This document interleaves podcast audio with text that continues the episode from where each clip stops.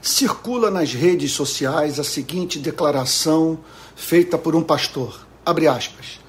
A maioria dos mendigos tem o dever bíblico de passar fome, pois Paulo diz aos Tessalonicenses: se alguém não trabalha, que também não coma.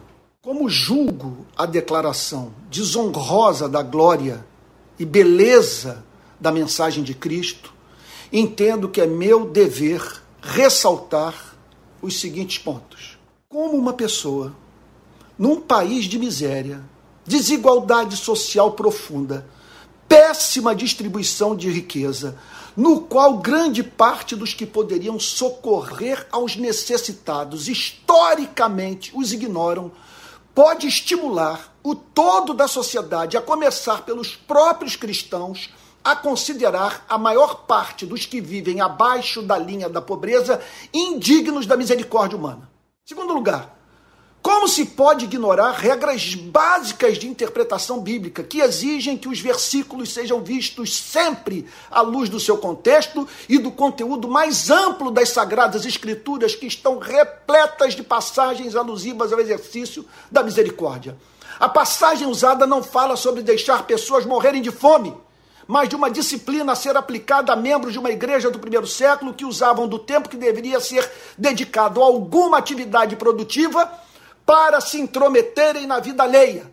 Nada é falado sobre miseráveis em situação de rua, carentes da solidariedade humana. Terceiro, é carente de evidência teológica e empírica que a maioria dos necessitados que pedem esmola é responsável pela sua miséria. Pessoas podem empobrecer por viverem sob maus governos, contrair enfermidades incapacitantes, serem portadoras de psicopatologias severas, viverem em países nos quais não há oportunidade de emprego para todos, entre inúmeras outras causas mais.